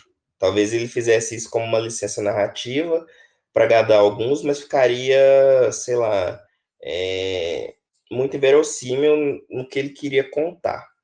Agora, sobre a questão das duas atrizes, eu entendo que por exemplo, a personagem da, da Florence Pugh, que é a amante, né? Que é a, acho que é a, é a Jean, né? Então, assim, ela são duas personagens usadas para humanizar o Oppenheimer. Eu saber que ele não era só um cientista que fazia as coisas e tal, tava dentro de uma... era para dar uma humanizada nele. Então, assim, uhum. elas eu concordo com ela que ela serve como muleta narrativa, é, eu acho que nesse ponto a Florence Pugh é mais desperdiçada ainda, porque ela acaba sendo só o papel da amante. É, tem, tem toda a polêmica da questão do, do, do flashback, é, da, da personagem da, da Emily Blunt, que é a esposa do Oppenheimer, vendo é, a questão, não flashback, mas é tipo uma, uma visão dela, dando depoimento dela e vendo o Oppenheimer é, na, na traição dele. E aí o Nolan expõe muito isso. Aí ele coloca é, a Florence Pugh em, em, cenas de nudez. E foi muito criticado por isso. Eu acho que está muito certo em criticar. Mas naquela questão, na forma como a cena foi concebida, a gente está falando, a gente está vendo de dentro da cabeça dele. Então, assim, uhum. é, Não, não é que, que eu esteja passando pano, mas naquele contexto é, cabia mostrar. Mas se era necessário, talvez não. Talvez não precisasse. É, e assim, é, das duas personagens, a que consegue trazer uma aura dramática, que consegue é, realmente se sobrepor às figuras masculinas dominantes nessa narrativa, é a Emily Blunt. Porque é, ela tem um monólogo. E assim, por todo o mérito filme. dela, né? Assim, eu acho que, claro. Isso, é, exatamente. A, ela tem. É, eu acho que a atriz corre atrás de ganhar Isso. um espaço no filme, porque o, o filme em si não, não, não deixa muito espaço para ela. Exatamente. Então, assim, ela tinha é, a linha narrativa do monólogo. Então, ela falou: eu vou fazer esse no meu momento. Tanto que essa parte aí eu falei, cara, essa atuação que ela fez nesse monólogo é uma das melhores atuações dela. E não foi mérito do Nola, foi mérito exatamente da Emily Blunt. Tanto que ela foi uhum. indicada ao Oscar de melhor atriz coadjuvante, merecidamente. Uhum. Entendeu? Porque é, não sei, acabou sendo, acabou isso ajudando um pouco a questão do Nolan não conseguir dar um tratamento adequado para as mulheres no filme dele. Ainda continua sendo um defeito. Mas é, quando você tem uma atriz que consegue se destacar dentro de uma narrativa é, que é extremamente masculinizada, de um tema científico onde homens dominam e ela consegue sobressair, é um, é um, é um, é um mérito. Não deixa de uhum. ser um uhum. mérito. Da própria Emily Blunt, não, não do Nola propriamente, né? Porque realmente aquele monólogo dela que ela faz é muito bom. Eu gostei bastante, sabe? É uma coisa que acabou me pegando no, no, durante o filme, né? Mas eu, eu realmente eu concordo com vocês. Ainda é, falta um filme dele que ele consiga trabalhar melhor figuras femininas. E aí é a questão. Eu tenho até da... medo, viu? Eu tenho até medo, JP, dele um dia pegar é... um. Então, mas aí é, ele, vai, ele vai ter que. Mas aí eu acho que ele vai ter que coescrever. Ele não pode é, só roteirizar sozinho. Tem que ter uma. coescrever com uma mulher. É, acho no mínimo, ele, no mínimo é, já ajudaria. Deixa ele fazer o filme que ele tá fazendo, gente. Não vamos mexer. Ele tá funcionando, não é mesmo? Deixa ele. Tá tudo bem. A gente deixa para outros, deixa para os diretores dirigirem. Deixa para deixa para a Greta que ela sabe. É, é exatamente. É, toca tá toca para quem sabe, né? Deixa para quem sabe, pelo amor de Deus. É... Mas é isso, assim, é, é um filme que tem muita coisa para falar, porque ele é muito cheio de detalhes, né? Ele não só por ser longo, né? Mas ele é muito, ele tem, como a gente falou, né? Ele tem muitas camadas e não só porque ele conta meio que três, uma história em três tempos e tem várias histórias dentro dele. Inclusive uma, uma questão para a gente voltar um pouco, né? Alguns passos atrás. Eu queria também jogar uma questão que é porque assim, Carla falou e acho que JP também de que o filme realmente é, usa as três horas dele muito bem. E eu concordo, certo? Porém, é, quando eu, eu, lembro que quando eu saí da sessão, eu fiquei me perguntando da real necessidade da parte dessa parte que a gente falou do Robert Downey Jr. e assim, não é nenhuma nenhuma marcação que eu tenho com o Robert Downey Jr., talvez seja um pouco, mas é, eu concordo que ele se garantiu ali e acho essa parte individualmente boa, certo? A parte é, a toda, todo o arco desse personagem e como é, essa, esse final, principalmente o final dele, né, cria um, um, eu acho que esse personagem ele, ele funciona meio como uma redenção ao próprio Oppenheimer, assim, como, como se estivesse fazendo um pouco mais de justiça a, a quem foi o Oppenheimer em relação a esse cara que, que né, é invejoso, é um cara que que, enfim, eu fico pensando os familiares desse cientista, eu não vou nem lembrar o nome agora, qual é o nome do personagem, mas porque ele é colocado como um cara terrível, assim, né? É um cara que tramou todo um esquema para poder é, né, ficar acima de um cara que ele sentia inveja desse cara. Basicamente é isso. É, mas eu fiquei pensando se essa parte, se a gente não tivesse no filme essa parte final, é, se o filme perderia tanto. Isso foi o que eu pensei assim que eu saí do filme, certo? É, hoje, pensando muitos meses depois, mesmo sem ter re reassistido o filme, eu acho que essa parte acrescenta, sim, a, ao filme como filme, mas eu ainda fico com aquela, sabe, uma duvidazinha que talvez quando eu rever eu, eu pense melhor sobre isso, já sabendo que essa parte vai trazer um meio que um, um plot, quase um plot twist ali no final, né, do, do, do que aquele aquele personagem do Robert Downey Jr., né, como ele termina ali, é, mas eu ainda fico, sabe, com essa pulga atrás da, da orelha, eu queria que vocês comentassem sobre isso, se vocês também sentiram isso ou se acharam que realmente essa parte, né, esse extra do filme, que para mim foi extra, faz parte do filme e, e, e, se, se encaixa ali organicamente. Hum, cara, eu realmente é, senti esse incômodo. É, não sei.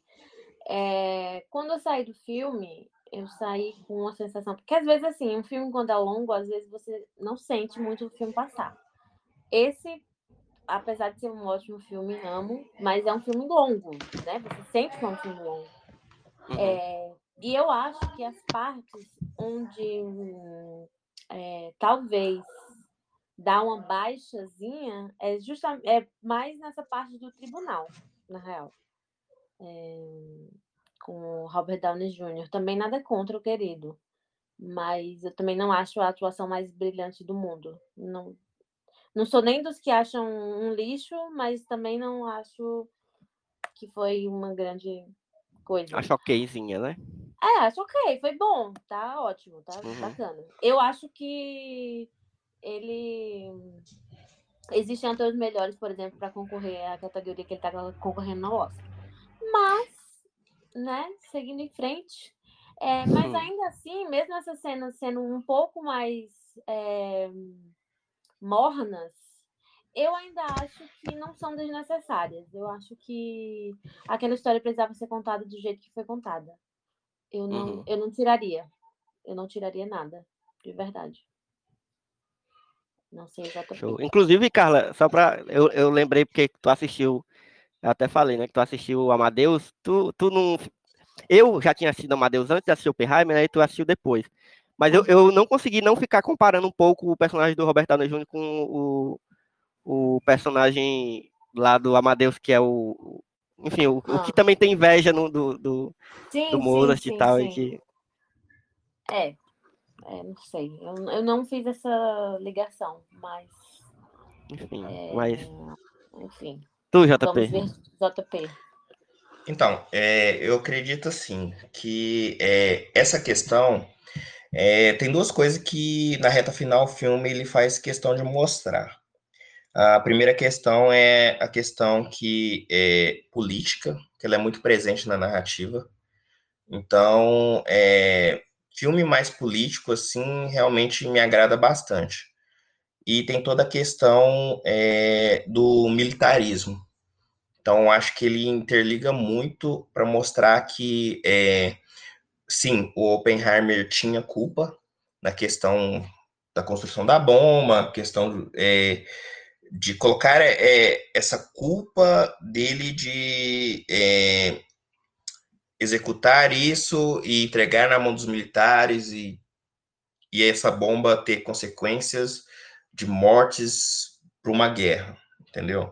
Então, assim, é, aí é, ele depois, Nolan, ele trabalha com essas consequências. Então, o Oppenheimer, ele ganha uma fama. E quando você ganha esse tipo de fama, você atrai opositores. E, assim, é, querendo ou não, o Oppenheimer foi uma figura que ele começou é, muito como cientista, e a narrativa mostra muito que ele se torna uma figura também que é política.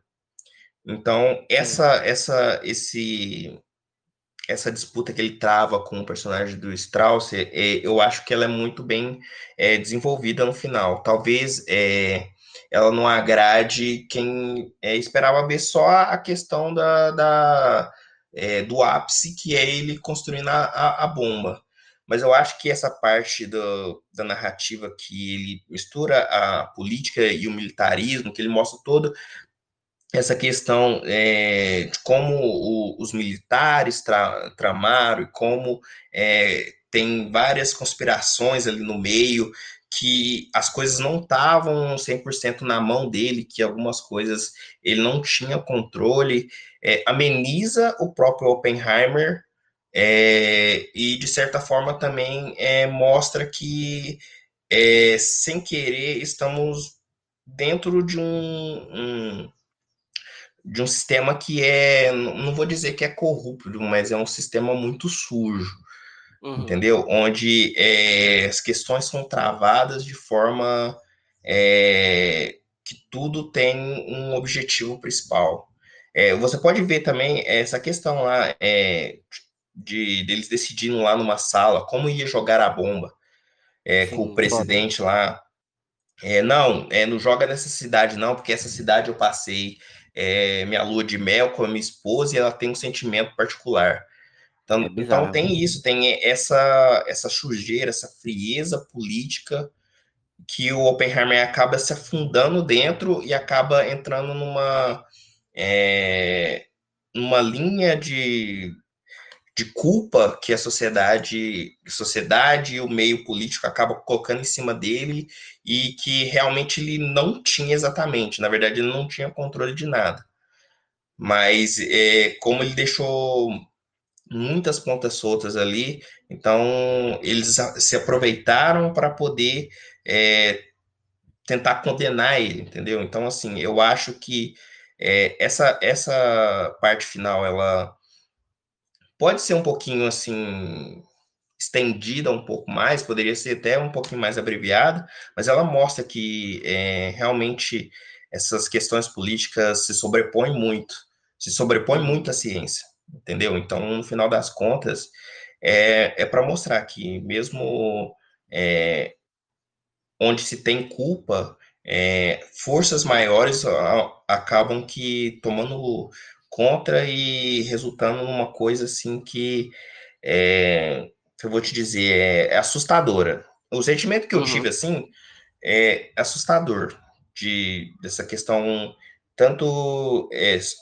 dessa sujeira política que envolve as coisas, entendeu? Então começa uhum. com, com algo científico, que é, é uma coisa de, de, progresso, e acaba virando uma coisa militar, que acaba destruindo vidas. Então eu acho assim que eu acho que o Nola tentou mostrar isso, entendeu? Tentou mostrar essa Sim. questão da, da sujeira política, a questão da, de, das consequências é, de, de, criar um, um, poderio bélico que acaba destruindo o mundo e as pessoas tratam isso de uma forma muito trivial, entendeu? Sim, sim. É, é faz sentido. É, eu não é... sei se é. eu viajei muito, mas é. Não, mas, mas eu, eu, eu, eu, sentido, eu acho que faz bastante sentido mesmo. É... Então, galera, é, para ir finalizando, eu acho que a gente pode dando as nossas considerações finais, e eu queria que a gente também comentasse sobre, já que agora a gente sabe que o filme está oficialmente indicado né, em nove categorias. É, como é que vocês acham? Ai, são 13. 13. 9 é, é, é Barbie que está em 9, né? Barbie tem 8. Enfim, tô, enfim, perdi as contas já também, é verdade. Não acertou é. uma, meu Deus. Mas enfim, está indicado em várias categorias. Mas assim, vocês acham que ele vai. Porque assim, as categorias técnicas, principalmente, acho que ele vem muito forte. Nas, na, por exemplo, na fotografia, na questão de edição, de mixagem, sabe? Essas. Mas é, é. na, no resto, assim, nas categorias principais. Vocês acham que.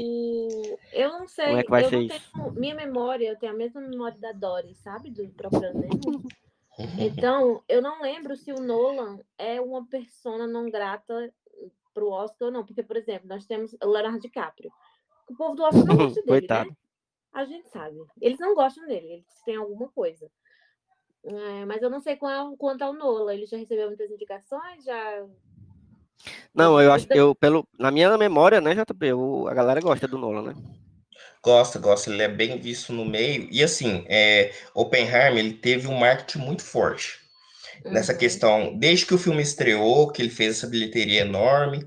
E assim, é, desde ou julho até dezembro, é, o marketing foi muito forte, eles fizeram várias exibições, exibições em Los Angeles, exibição na Europa, então o filme foi indicado a várias premiações, é, ele uhum. dominou o Globo de Ouro, então ele vem muito forte. O problema é que, assim, é, eu acho que ele pode ter um, um pouco de trabalho para ganhar melhor filme, por mais que ele seja favorito, porque o Oscar tem disso, né? É, se um filme é muito favorito, começa uma onda negativa para poder baixar a bola do filme. É, Aconteceu isso com tem... tudo em todo lugar ao mesmo tempo. E Não, Oppenheimer é... parece imune isso por enquanto. Tem aquelas picadas, né? De às vezes vai, sei lá, holdovers, entendeu? O Oscar vai para uma uhum. coisa, um filme completamente que não estava sendo um dos mais esperados, talvez. Mas e, eu ainda acho toda... que eu ainda acho que ele vai levar bastante prêmios, pelo menos nas questões, nas partes técnicas do filme. É... eu aposto em direção também. Eu apostaria. Eu também tô achando ó, que ele vai levar essa direção aí. Então, é, das que, ela, que ele foi indicado, a mais certa é direção. Porque o Nolan tá ganhando tudo, todos os circuitos de, de crítica, de, de, premiação de crítica, ele tá levando como diretor. É, tá tipo uma unanimidade. Ele já ganhou o Globo de Ouro, já ganhou o Critic Choice. E provavelmente deve ganhar o BAFTA, né? A não ser que dê uma Justine Trier por Anatomia de uma Queda, que está num, numa ascensão grande na temporada.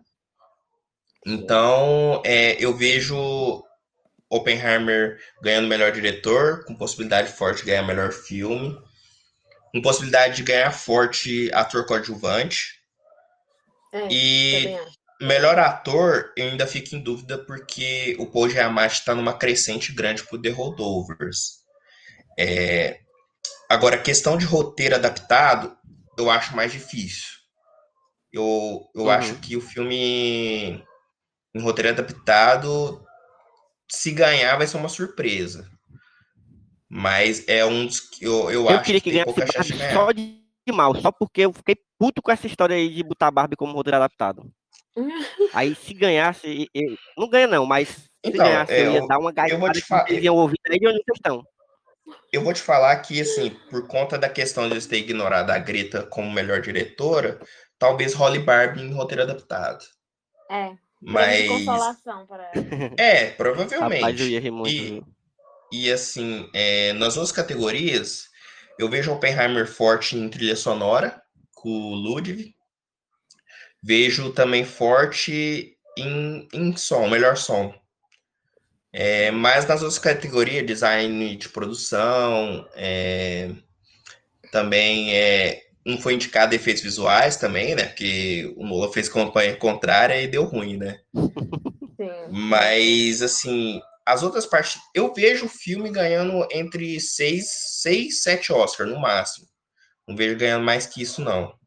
E mesmo uhum. assim, é, com Oscar totalmente é, um pouco mais democrático, né? Entre aspas, eu acho que talvez o filme não passe de cinco ou seis Oscars. Então, assim, é um filme que vai ser bem premiado, mas talvez é, não seja tanto. É, talvez ocorra o efeito La La Land, né? Que ganhou várias categorias, ganhou o melhor diretor e perdeu o melhor filme. Por enquanto, eu não vejo isso é, com o Oppenheimer, o... mas é uma possibilidade. O legal da gente falar de Oscar no podcast é que depois a gente pode voltar e ver as merdas que a gente falou, né? né? Vai ser ótimo. Vai ser Mas assim, ótimo. É, a gente provavelmente, e aí já deixa essa, né, essa promessa aqui que a gente deve fazer antes do Oscar uma live, né? Não sei ainda se vai ser no Instagram, enfim, onde vai ser, mas a gente deve fazer ainda uma conversa sobre o Oscar, sobre os indicados, né? A gente vai se aprofundar mais nisso. Provavelmente vocês estão, terão, serão convidados, né? E aí também fica o convite para o ouvinte ficar de olho aí nas nossas redes sociais, arroba no Instagram e, e, e quem está no nosso grupo também, que tem informações privilegiadas, fica atento que a gente deve anunciar isso em breve. É, e a gente também vai ter episódios sobre outros, não sobre todos, porque são 10, enfim, não vai ter tempo para isso. E a gente solta um episódio por semana, mas teremos é, sobre outros vários é, fortes concorrentes aí na categoria de melhor filme. Né? Além desse de Oppenheimer agora, já tivemos Barbie, teremos outros, não sei ainda qual vai, qual vai ser o próximo, mas fica atento que a gente vai falar. Mas É, com eu acho que, assim, vai ter de pobres criaturas, gente, porque eu vou É, é, eu- e eu preciso ver ainda antes, assim que eu ver, a gente marca aí pra, eu, pra gente conversar. Vou ver ainda quem vai, quem vai conversar comigo, mas Combinado. muito provavelmente Carla vai estar no meio. Exatamente. É, e acho que é isso, gente. Tem muita coisa pra falar sobre Oppenheimer, mas a gente poderia ficar muito tempo aqui ainda. Não sei se três horas, assim como o filme, mas é um filme que tem muito pano pra manga, pra conversas e, e, e, e tipo de conversas diferentes, né? Além da, a gente falou muito da questão dele como filme, mas sei lá, a gente poderia falar dele como é, um, um- retrato, sei lá, de Hollywood hoje, enfim, muitos pontos, muitos pontos. Mas eu acho que a conversa foi excelente. É, chamei as pessoas certas para conversar. Então, muito feliz de vocês terem ter, dado- ter dado certo a gente gravar hoje. Mas antes de terminar, a gente precisa do nosso queridíssimo momento, que é que tem a ver, né? É, que dessa vez eu vou jogar essa bomba, com o perdão do trocadilho terrível, pra cima de JP. JP vai Oi. começar aí falando. Pra quem não sabe o que é o momento que é que tem a ver, é o momento onde a gente vai falar sobre qualquer coisa que nos lembre o filme que a gente tá falando. Qualquer coisa, obviamente, né, de, de enfim, produção, pode ser quadrinho, livro, outro filme, pode ser série, enfim, qualquer coisa que você lembre por, é, por ter visto o Oppenheimer. O que, é que você lembrou? Diga aí, JP. Ixi, é- nossa, pior que você me pegou muito aqui, né? Pegou muito. Pior que não vou lembrar muita coisa assim. Deixa, deixa eu pensar. É bom assim, que aí você fala a primeira coisa que vem na cabeça. É, tem que ser no susto. Ixi, no susto é complicado. Ai, ai, ai. Agora, Hum, sem enrolar. ai, ai, ai. Não pode passar pra Carla, não. Tem que pensar 10 segundinhos. JP. Pois vai, Carla. Já tem alguma coisa aí no, Tá, no jeito? tenho. Só que assim, eu não vou indicar uma coisa que eu lembrei com Oppenheimer, mas eu vou indicar um outro filme do Nolan que eu vi recentemente, que foi é, Grande Truque? Não, Ah, sim. Grande truque. É, o JP que falou é. rapidamente. É o grande truque. isso, filmaço, tá? Bom gente? demais. Tem o Hugh Jackman e quem é o outro, gente? É o, o, O Batman. Batman.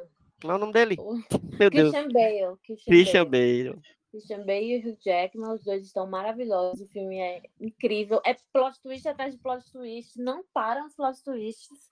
O filme termina e tem mais 10 plot twists quando É muito acaba. bom, velho. É, Eu então, queria, eu queria esquecer esse filme pra poder assistir de novo como se fosse a primeira vez. Filmaço. Muito bom, excelente. Super recomendado. E vão Ah, assistir Pobres. Criaturas no cinema. Tá? Inclusive, esse filme tem uma participação maravilhosa de ninguém mais, ninguém menos que David Bowie, fazendo o Nikola Tesla. Eu acho incrível essa escolha de personagem. Inusitado, na verdade. É. Ah, vamos. É, E aí, JP? já Quer que eu agora passe a foi, também? Agora foi. Não, Ah. agora eu lembrei, na verdade. Na verdade, na verdade, não sei se pode abrir exceção. Agora, agora eu tenho até duas dicas, né? Pronto. Vou abrir vai. essa pra você, essa, essa sessão, porque realmente Tá. esse filme dá pra lembrar de muita coisa. Isso. Aí, já que a gente tá falando de bomba atômica, então aí eu vou recomendar Godzilla Minus One. Boa. Porque. Acredita que eu não vi é, ainda, né, JP? Eu tô, é- desde que a gente começou naquela época, eu tô assim, meu Deus, eu, Eu quero ver também esse não filme. vi ainda. E eu nem sei se É um tá mais em algum cinema aqui pra eu poder ver, porque eu queria muito ver no cinema. Então, esse vale a pena assistir no cinema muito. Se estiver na sua cidade, tiver oportunidade, assiste. Foi uma experiência e tanto. E Godzilla é exatamente isso. É uma analogia à, à bomba atômica. Uhum. E a forma como ele é retratado no Godzilla Minus One exatamente reflete isso. A destruição em massa de um povo massacrado. Então mostra um Japão pós-segunda guerra totalmente destruído e tentando se recuperar. E o filme toca muito nessa ferida, com personagens muito bem desenvolvidos. E Godzilla tá supremo. O, o, o raio dele é exatamente o efeito de uma bomba atômica. É, é assim, é, é impactante. Por isso que eu falo, você precisa ver na maior tela possível, com o melhor som possível. Porque, é, assim, ele, ele realmente mexe na, na ferida dos japoneses nessa questão. Né? Então faz a gente refletir muito. Então é, é, é, o. Sem querer, é um oposto do Oppenheimer. Né? Então é uma, ah. é uma dica que eu deixo. Outra dica é assistir outro filme, é um filme do Clint Eastwood, Cartas de Vodima. Ah, que é foda. contado pelo ponto de vista japonês do, de um general que escreve as cartas durante é, uma invasão, uma ilha.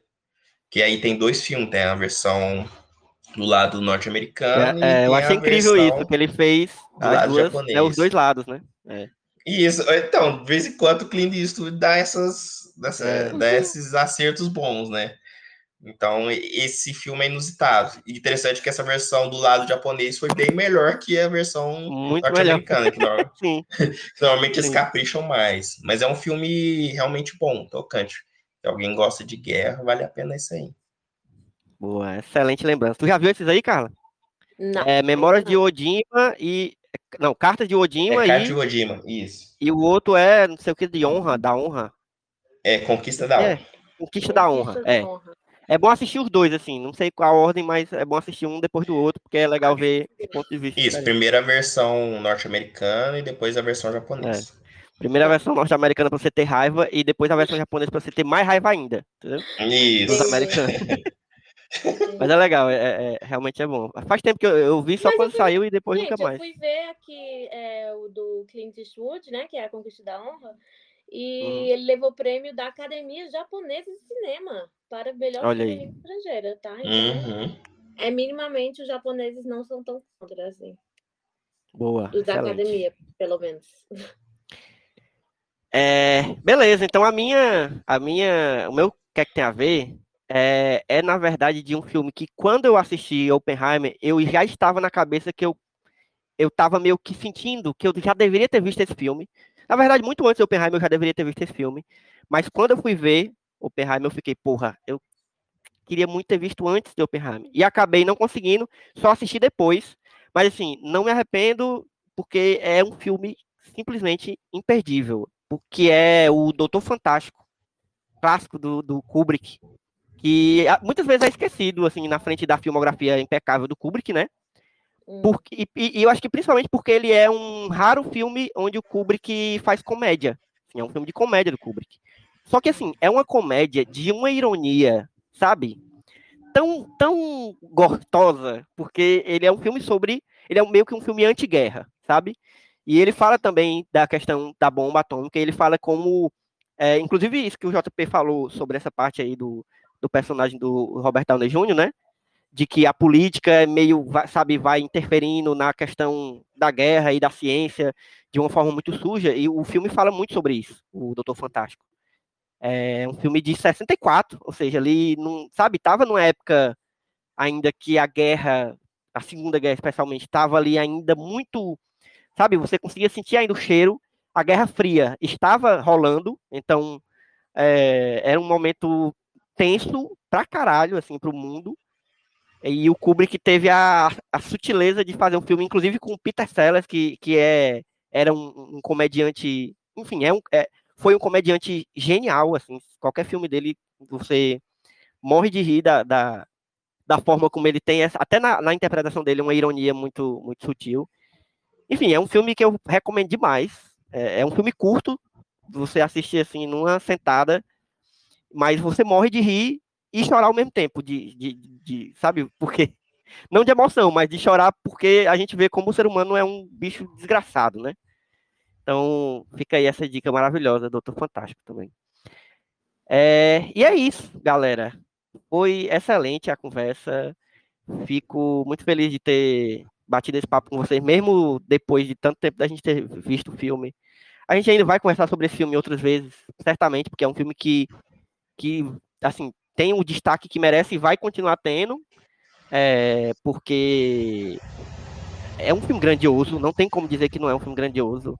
Assim, você pode até odiar o Nolan, odiar o filme, mas assim, negar que é grandioso é você negar fato, né? Então, uhum. e não estou falando do tamanho do filme, ele é grandioso como, como, enfim, o que ele significa, né, também. É, Quero lembrar a galera que está ouvindo de dar uma passada lá no nosso Apoia-se, apoia.se barra só mais uma coisa. Tem o link aqui na, no, no post desse episódio, onde você estiver ouvindo.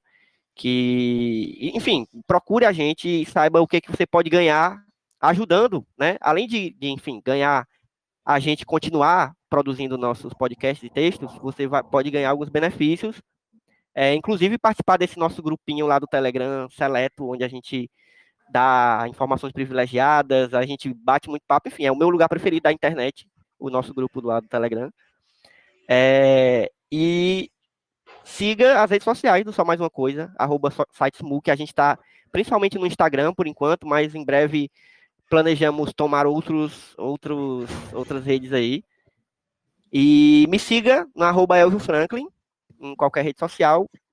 Estou muito menos em online do que antigamente, mas ainda estou. E vou pedir para nossos convidados aqui deixarem também suas redes sociais, onde é que a gente encontra vocês, se quiser bater um papo aí, dar um comentário, né, comentar alguma coisa que a gente falou de merda que a gente falou aqui, ou elogiar, enfim. Carla Lima, onde é que a gente não encontra Carla Lima na internet? Por favor, não me siga. Me siga. É...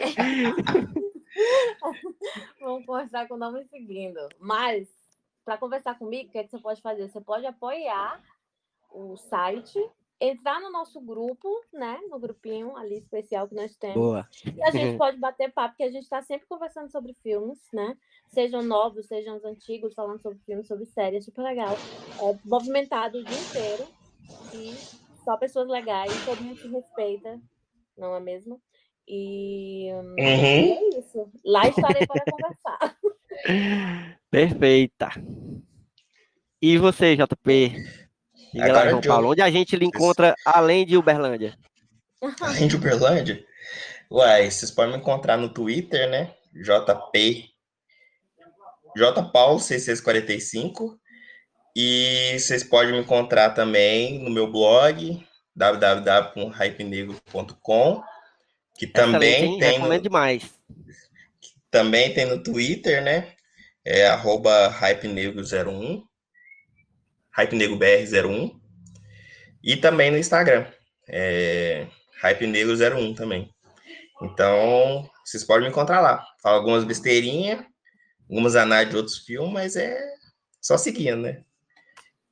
Boa. Boa. Então é isso, galera. Foi massa. Espero que vocês ouvintes tenham curtido é, nosso papo.